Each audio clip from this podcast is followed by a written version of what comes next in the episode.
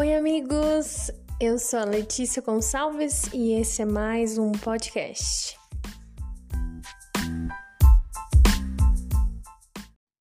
Olá, pessoal! Estamos aqui mais um episódio de podcast. Hoje sou sozinha, mas vou te trazer uma palavra muito desafiadora. Foi uma palavra muito desafiadora para mim. Eu tenho certeza que vai ser para você também e que vai às vezes te tirar da sua zona de conforto, assim como me tirou.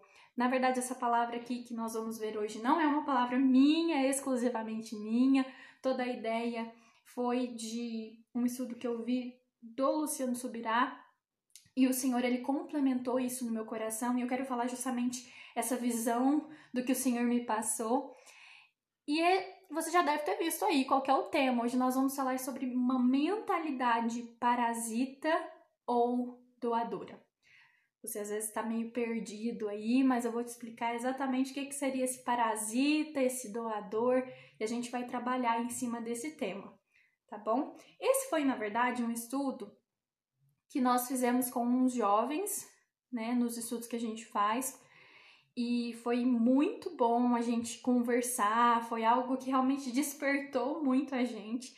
E eu tinha até colocado como um desafio é, que os jovens assistissem um filme chamado Parasita, que é um filme é, coreano que o ano passado, inclusive, ganhou inúmeros Oscars.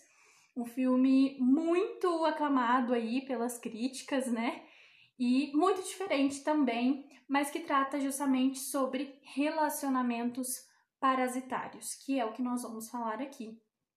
Esse filme ele mostra, né, ali é, os personagens querendo se beneficiar às custas do outro. Eu quero até te incentivar a assistir esse filme. Eu sei que é um filme diferente, é um filme muito chocante, é um filme que mexe muito com a gente. E eu acredito que isso é uma coisa muito saudável se a gente sabe usar isso. Eu sou muito assim. Eu amo assistir filmes, sou apaixonada por filmes, por séries, adoro ler também. E eu gosto muito de pegar as coisas e tentar aprender alguma coisa ali com essa coisa. Então, eu tô constantemente aprendendo com filmes e com séries. E enfim, eu quero até te incentivar a assistir esse filme. E eu quero até te falar sobre um termo da arte, que é muito usado na arte, na religião, cinema, literatura, enfim, que é o termo catarse, que eu acho que é muito a ver com esse filme. É, e o que, que seria então catarse? Catarse é o estranhamento que traz um ensinamento. É aquele estranhamento ali, aquele choque né, de realidade daquele baque que às vezes uma história, um filme, um livro traz e que nos faz questionar quem nós somos. Dentro da religião, esse inclusive é um termo que é usado para falar sobre purificação, porque o ser humano ele olha algo chocante, ele consegue se colocar no lugar ali dos personagens, né, no caso da arte, e ele consegue mudar algo dentro dele. Então é algo muito interessante é, a gente trabalhar isso quando a gente está assistindo filmes, né? Realmente ver, se chocar, e eu tenho muito esse costume, né? De me colocar ali no lugar do personagem, eu me permito sentir ali o que o personagem sente, toda a raiva, toda a angústia, todo o amor, né? Que o personagem sente, porque eu sei que aquilo pode produzir em mim ensinamentos. E a gente não fica naquele lugar de juiz da situação. A gente simplesmente pensa: poxa, se eu tivesse no lugar dessa pessoa, eu acho que eu faria a mesma coisa. Ou não, eu, eu acho que eu faria diferente. E a gente fica angustiado justamente por conta disso. Então, eu sou essa pessoa. Eu amo assistir filmes e aprender. E eu quero te incentivar muito a assistir esse filme, que tem muito a ver com, com esse estudo. E eu tenho certeza que vai realmente te tirar da sua zona de conforto vai te desafiar como ser humano, né? Trabalhar aí dentro do seu coração. O versículo que nós vamos trabalhar aqui está lá em Provérbios 30, o versículo 14, 15, é, desculpa, que diz assim: A sanguessuga tem duas filhas. Tem algumas linguagens que fala tem duas bocas. E as duas se chamam me dá, me dá. É, se você não sabe, a sanguessuga é um animal que é considerado um parasita. E eu já vou te explicar o que, que seria isso, né? Às vezes esses termos ficam um pouco assim bagunçados, mas você conhece a sanguessuga.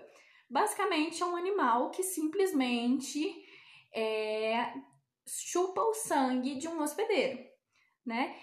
E aqui, para a gente começar, inclusive descobrir o que, que seria esse parasita e a gente trabalhar sobre relacionamentos parasitários e relacionamentos doadores, a gente vai lá para a biologia. eu sei que não é a minha área, não domino muito bem, mas eu lembro algumas coisinhas, dei uma pesquisada também. E eu queria falar um pouquinho sobre relações simbióticas. Não sei se você sabe o que, seria isso. Relações simbióticas é o relacionamento entre seres vivos. Então, a gente tem um relacionamento de uma abelha com uma planta, que é um ser vivo, o relacionamento de um tubarão com um peixe, que são seres vivos, e por aí vai. Então, relações simbióticas são relações entre seres vivos. Só que existem três relações simbióticas. Primeiro, a gente tem o mutualismo, a gente tem o comensalismo e a gente tem o parasitismo, que é o mais importante para a gente aqui agora.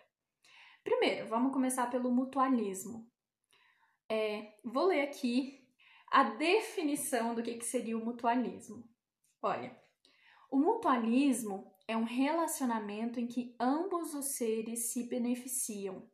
Por exemplo, as bactérias que vivem no sistema digestório do gado ajudam as vacas e os bois a digerir o capim que eles ingerem. Em troca, as bactérias recebem abrigo e alimento. Então, relações simbióticas de mutualismo são relações entre seres vivos que os dois seres vivos se beneficiam dessa relação. E aqui a gente tem esse exemplo dessas bactérias que estão né, aí no sistema digestório das vacas. Então, mutualismo, é, seres vivos que se beneficiam juntos. Depois nós temos o comensalismo, que é um relacionamento no qual um dos organismos se beneficia, mas o outro não obtém vantagens nem prejuízos. Peixes como, como a rêmora e o tubarão têm uma relação comensalista. As rêmoras prendem-se à pele do tubarão e alimentam-se com os restos do que ele come sem o afetar. Então, um se beneficia e não faz nenhuma diferença para o outro. E por fim, nós temos o parasitismo, que, como eu falei para vocês, a sanguessuga é um parasita. O parasitismo é uma relação em que um dos seres se beneficia e o outro é prejudicado. O organismo que se beneficia é chamado de parasita e o prejudicado é o hospedeiro. As pulgas e os carrapatos são exemplos de parasitas pois se grudam à pele de cães, gatos e outros animais e alimentam-se do sangue deles. Isso causa coceira e dor, além de muitas vezes provocar doenças no hospedeiro. Então, o parasita é aquele animal que se beneficia de um hospedeiro e, inclusive, ele causa danos a esse hospedeiro.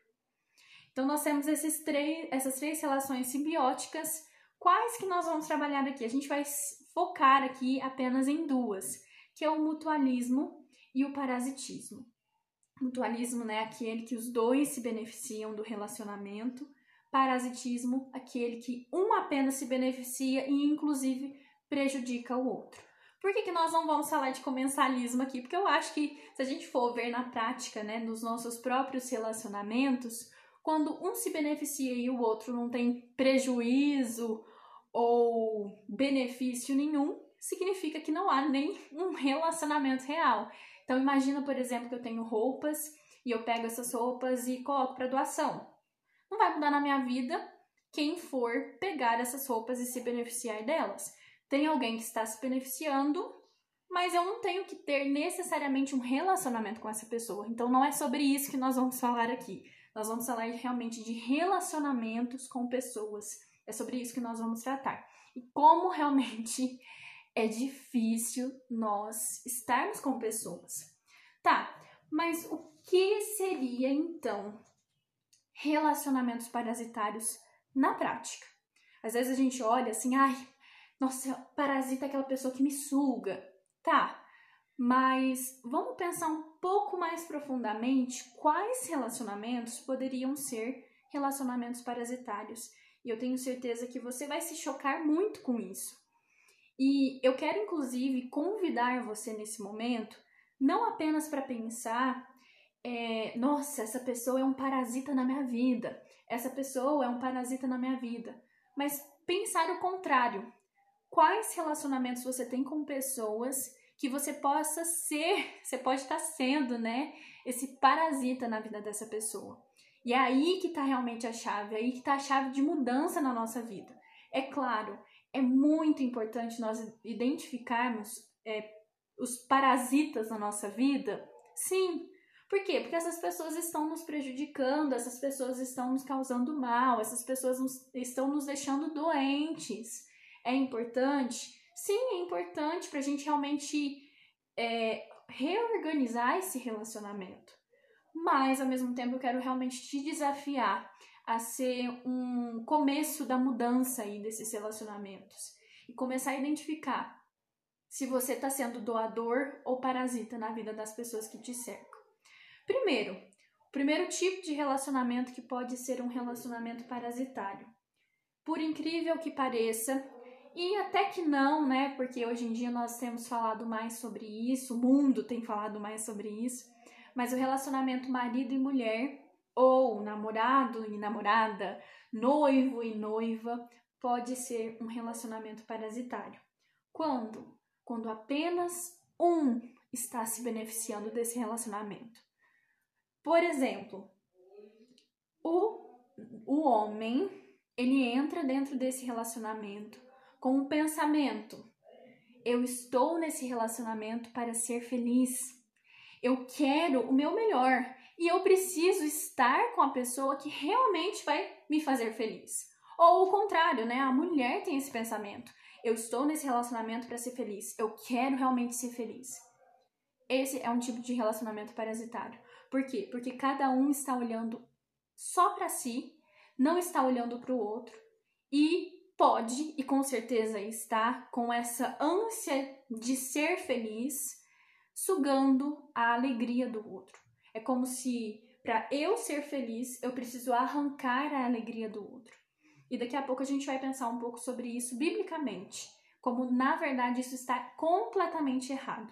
O mundo chama, né, isso de relacionamentos abusivos, só que isso está muito além de simplesmente maltratar, simplesmente bater. E a gente realmente tem que se atentar para esse tipo de coisa.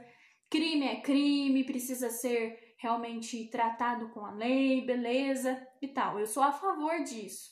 Se uma pessoa está batendo na outra, eu acho que tem que acontecer uma denúncia ali. Sim, acredito. Mas nós precisamos tratar. A gente precisa começar a realmente tratar os relacionamentos de homem e mulher e quantos casamentos, quantos amoros que daria tudo certo se tivesse realmente tratado, estão acabando. Né? Então a gente precisa pensar nisso. É, segundo, que pode ser um relacionamento parasitário, o amigo e o amigo entre aspas, né? onde apenas um ali é amigo, onde apenas um está ali para ajudar. Você conhece um amigo que toda vez que vocês sentam para comer alguma coisa junto, é aquela pessoa que só sabe falar dela? Esse amigo é um amigo entre aspas, né? Seria um parasita na sua vida. Ou aquele amigo que só sabe chegar perto de você para pedir dinheiro. Aquele amigo que acha que o outro tem a obrigação de ajudá-lo. Por quê? Porque nesse mundo o sistema está realmente contra ele, né? Ah, esse meu amigo ele é muito beneficiado pelo lugar que ele nasceu, então ele precisa me ajudar, e tá sempre pedindo ajuda, ajuda, ajuda, ajuda e nunca quer ouvir como você tá, não te pergunta e aí, como que tá a sua vida? E aí, tem alguma coisa que eu possa oferecer a você? Não. Esse, esse, esse tipo de relacionamento é um relacionamento parasitário. Terceiro, relacionamento de pais e filhos. Por incrível que pareça, o lar, que é o ambiente que nós deveríamos ter o maior cuidado, o lugar que a gente deveria se sentir confortável, bem, feliz realmente, muitas das vezes é o ambiente onde nós somos mais prejudicados ou nós mais prejudicamos, que é aquilo que eu falei. Não sempre nós somos os nós é, temos parasitas, mas às vezes nós somos os parasitas, né? Como que um relacionamento de pai e filho poderia ser um relacionamento parasitário? Quando apenas um se beneficia desse relacionamento. Poxa, mas é pai, é mãe? Normalmente essas pessoas realmente dão mais. Sim, realmente. O pai e a mãe normalmente são aqueles que mais dão. O filho, existe uma fase da vida que tem a dependência dos pais. Sim, perfeito, é assim que é a vida. Mas quando dentro de casa apenas os pais dão ou apenas os filhos dão, porque acontece o caminho inverso também, isso é um, um relacionamento parasitário.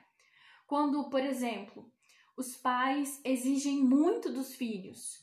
Nossa, você tem que, que se formar, você tem que ser isso, e começa a colocar exigências sobre os seus filhos, mas ele mesmo não faz nada. Isso está errado.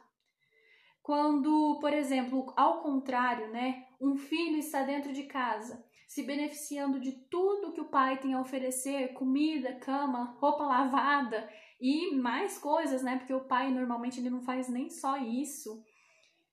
E ele não sabe lavar uma louça.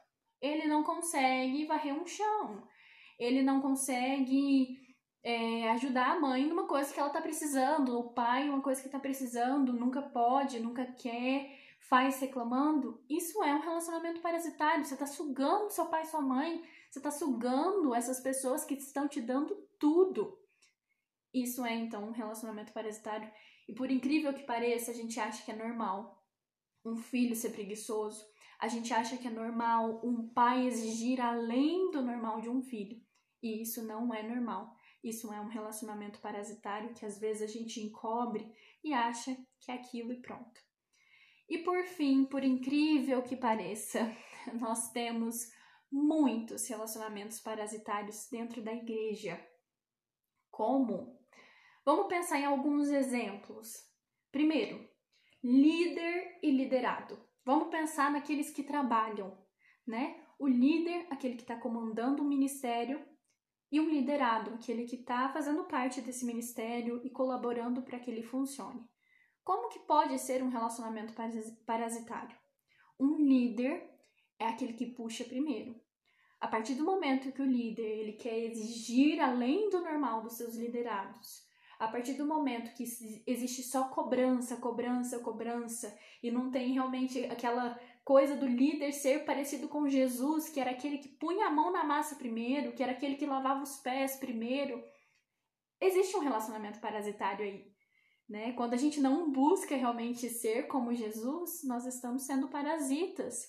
Nossa, mas é um líder. Às vezes o líder ele precisa prejudicar os seus liderados para obter algo que o ministério precisa, né? Como se os fins justificassem os meios. Não, não, não. Isso está errado. O ministério de Jesus não é sobre ações. O ministério de Jesus é sobre amor, sobre pessoas. E isso está errado. Ao contrário, liderados que só sabem sugar dos seus líderes nossa, toda vez tem um problema, tem problema, tem problema. O ministério não anda porque tem problema. E o líder gasta uma noite, vai lá na casa dessa pessoa, vai resolver, vai conversar, vai ver sobre o casamento dessa pessoa, vai ver sobre isso, sobre aquilo, sobre aquilo. E só ela tem problema. Líderes de igreja têm muito essa questão, sabe? E eu acho que realmente eu quero gritar aqui, não sou líder nem nada, mas eu quero gritar por esses líderes também, que muitas das vezes são aqueles que promovem cura, são aqueles que promovem a calmaria, aqueles que ajudam nos problemas, mas que nunca são ajudados. São aquelas pessoas que estão caindo, estão desmaiando, não estão aguentando, é, tá, tem problema na família, porque são pessoas como qualquer um, e não tem ninguém para ajudar, não tem ninguém para orar, não tem ninguém para sustentar ali aquele líder. existe muito relacionamento parasitário em igreja, né? Estou falando de pessoas que trabalham. Agora vamos a outro caso, né? Dentro da igreja. Membro e, entre aspas, o membro. aquele que trabalha, aquele que se dedica, aquele que faz, faz, faz, e aquele que suga, aquele que só quer receber, aquele que acha que a igreja é servir a ele mesmo, né? Aquela pessoa que nunca acha que ela precisa dar. Ela não precisa dar. Ela, ela acha que o culto, o acontecimento gira em torno dela. É, eu na terra, Deus no céu. É como se fosse isso. Né? Eu não acredito, eu não sei nem o que pensar, sinceramente. Sendo bem sincera, abrindo, rasgando meu coração aqui com vocês não sei se realmente essa pessoa seria um membro, por isso que eu coloco ela entre aspas também. Porque o relacionamento de igreja, e quando a gente estuda o que é ser igreja dentro da palavra de Deus, eu não vejo o ser igreja assim. Isso não é ser igreja.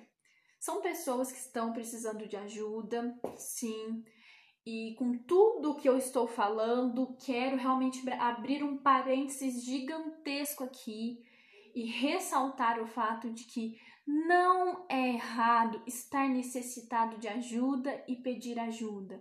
Nós muitas das vezes vamos nos colocar nessa posição, sim. Tá precisando de ajuda? Corre atrás, pede ajuda, clama por socorro, né? Tenha pessoas que vão te ajudar, que vão te sustentar mas não seja sempre essa pessoa. Se você está nessa posição sempre, tem um problema. Por quê? Porque você precisa dar também. E, e é aí que está a grande questão. A gente acha que problema se resolve só assim. Trabalhar não resolve problema. Nunca resolve. É, ajudar o outro não vai resolver o meu problema. Porque eu preciso de alguém me ajudar. Então, realmente, busque ajuda peça por, por tudo que você precisar, realmente vá atrás. Mas não esteja nessa posição de sempre ser aquele que pede, aquele que quer receber, aquele que acha que precisa mais e mais e mais e mais. Ok, eu acho que você deve ter ficado muito chocado, porque você deve ter identificado esses relacionamentos na sua vida, ou sendo essa pessoa, ou tendo pessoas assim e você sabe, porque eu sei disso, que relacionamentos assim não funcionam. É eu sugando alguém e eu sei que logo, logo essa pessoa vai chiar comigo. Ou é alguém realmente sugando de mim e eu vou ficar doente. E a gente vê muito pessoas adoecendo, pessoas com depressão, pessoas com ansiedade, e muitas dessas ansiedades são ocasionadas pelos relacionamentos, pelas pessoas que convivem com essa pessoa. Agora vamos à palavra de Deus. Começando então com aquele relacionamento marido e mulher. Como que deveria ser esse relacionamento à luz da Bíblia? Nós falamos, né, nessa questão, ah, eu casei para ser feliz. Só que eu queria ler um versículo que está lá em Deuteronômio 24, 5. O versículo 5 diz assim: Quando um homem for recém-casado, não sairá à guerra, nem se lhe imporá encargo algum. Por um ano inteiro ficará livre na sua casa para agradar a mulher que tomou. Olha isso. A gente quer tanto ser feliz, né? E aí o que, que a palavra de Deus faz? Ela fala assim: olha, você casou, né? E era, isso estava dentro das leis do povo de Israel. Você casou, você tem o dever e o direito de ficar na sua casa por um ano. Você não vai ter exigências de guerra, você não vai participar de guerra nem nada. Para quê? Para que você fique na sua casa e faça a sua esposa feliz. E é claro que é a mesma coisa, ao contrário, né? A mulher também tinha que se dedicar ao seu marido, que fazer o seu marido feliz. E é esse relacionamento saudável que nós devemos ter entre homem e mulher. Não buscar unicamente a nossa felicidade, mas buscar ser feliz fazendo o outro feliz. E aí que tá a grande questão. O homem e a mulher são uma representação do noivo e da noiva, de Cristo e da igreja. Se Cristo entregou a sua vida pela sua noiva, nós devemos entregar também a nossa vida pelo nosso parceiro. E isso muda completamente os relacionamentos. Tenho certeza que muitos relacionamentos podem ser salvos quando nós mudarmos a nossa perspectiva a partir daí. Outra coisa, relacionamento amigo e amigo, né? A Bíblia é muito clara sobre como devem ser os nossos relacionamentos de amizade com as pessoas. Eu quero ler alguns versículos aqui para você identificar como que deveria ser. Primeiro, Provérbios 17, 17 diz o seguinte: O amigo ama em todos os momentos. É um irmão na adversidade, no problema. Sabe naquele momento que você precisa? Você sabe que você pode contar com essa pessoa.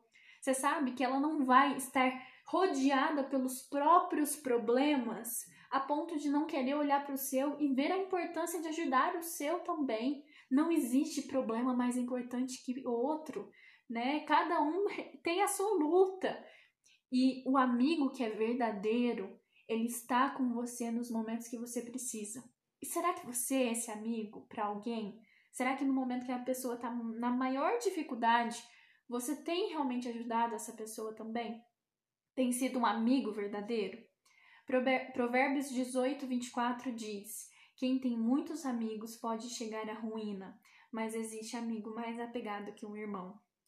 Eclesiastes 9, o versículo é, 4, desculpa, o versículo 9 e 10 diz o seguinte: É melhor ter companhia do que estar sozinho, porque maior é a recompensa do trabalho de duas pessoas.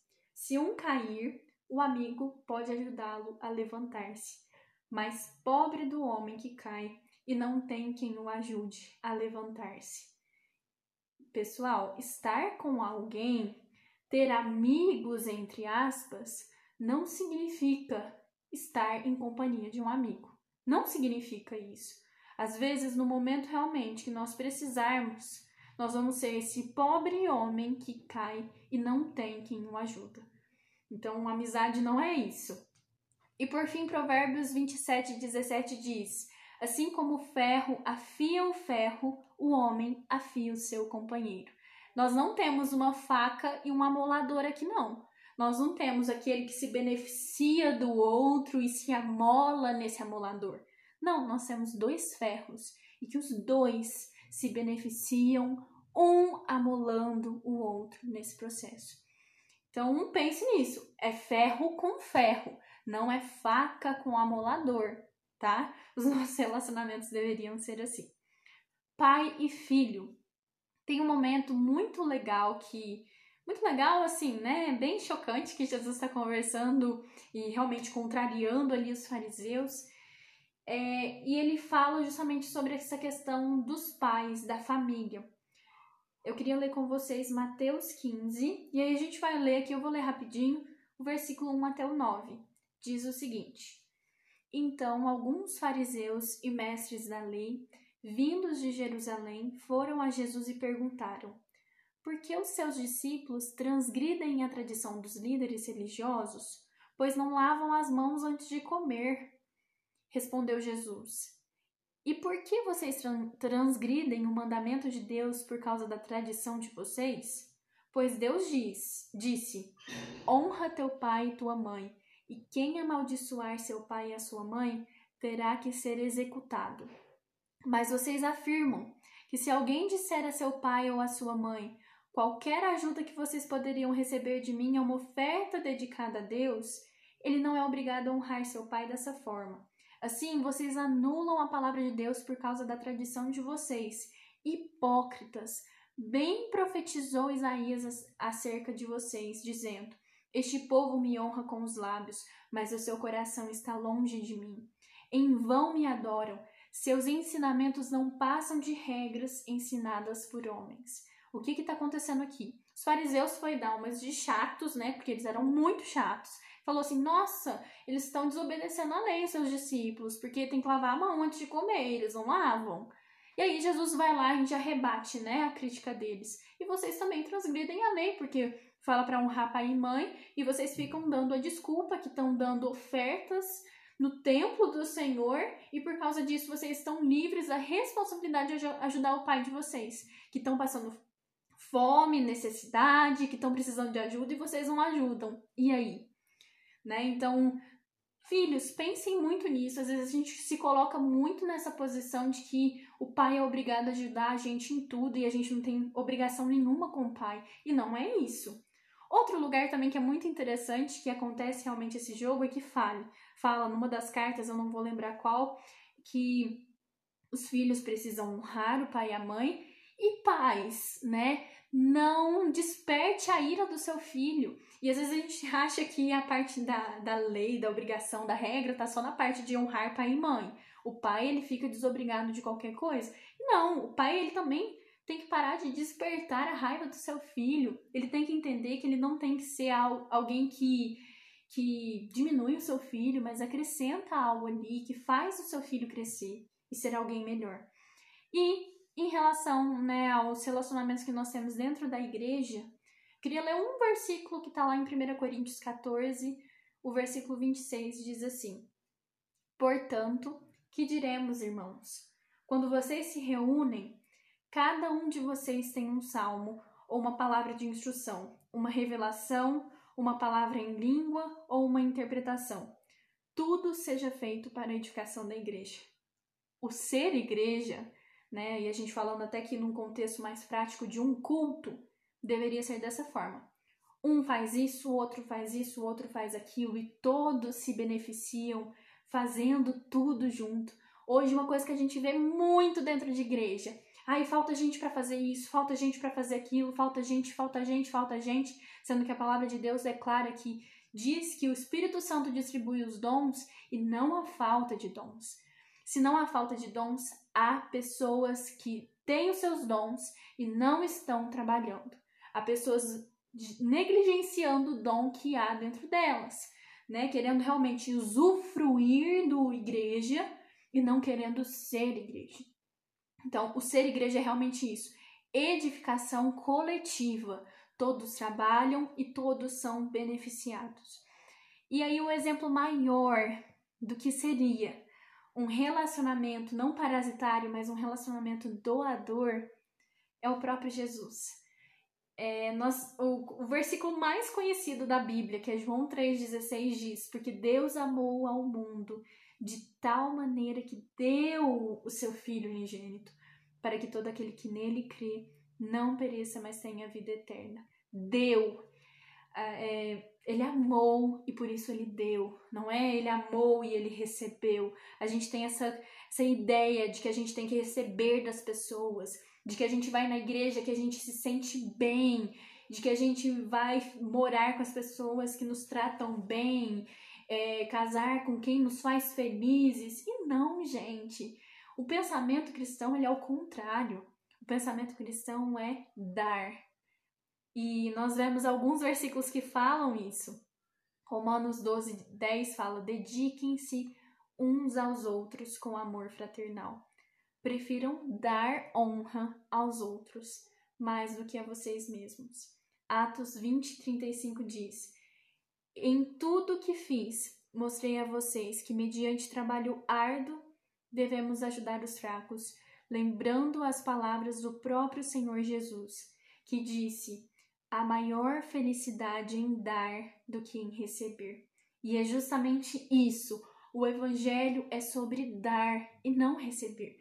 É sobre relacionamentos doadores e não sobre relacionamentos parasitários. Então, Reveja as pessoas que você tem convivido e veja se você é um parasita na vida dessas pessoas, se você está dando também para essas pessoas ou só sugando dessas pessoas. Veja as pessoas que podem estar te adoecendo porque estão só te sugando cada vez mais, porque isso é muito prejudicial para nós crescermos, para nós evoluirmos.